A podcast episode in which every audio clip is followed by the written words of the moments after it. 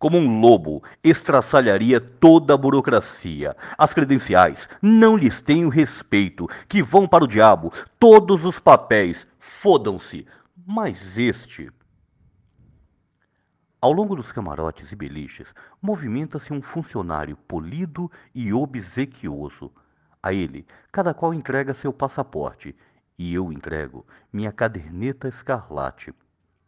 Para certos passaportes, um sorrisinho de mofa, para outros, um desprezo sem par.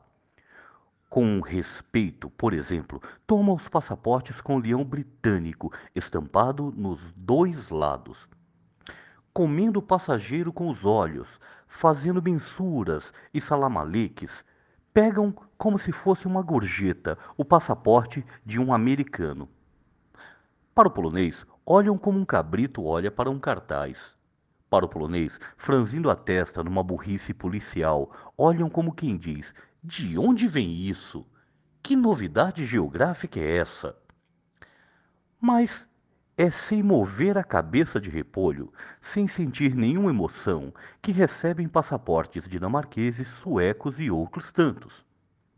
De repente, como que lambida pelo fogo. A boca do funcionário se retorce. É que o senhor funcionário pegou meu passaporte escarlate. Pegou como uma bomba, pegou como um ouriço, como uma navalha afiada. Pegou como uma cascavel de 20 guilhões e dois metros a mais de comprimento. Piscou o olho para o carregador, para que nos levasse a bagagem de graça. O polícia espiou para o tira, o tira espiou para o polícia. Com que volúpia a casta de policiais me açoitaria, crucificaria por eu ter nas mãos o passaporte da foice e do martelo. O passaporte soviético. Como um lobo, estraçalharia a burocracia. As credenciais não lhes tenho respeito. Que vão para o diabo. Todos os papéis, fodam-se. Mas este da profundidade de meus bolsos, retiro este grande documento de que estou provido. Lede, invejai-me. Eu sou um cidadão da União Soviética.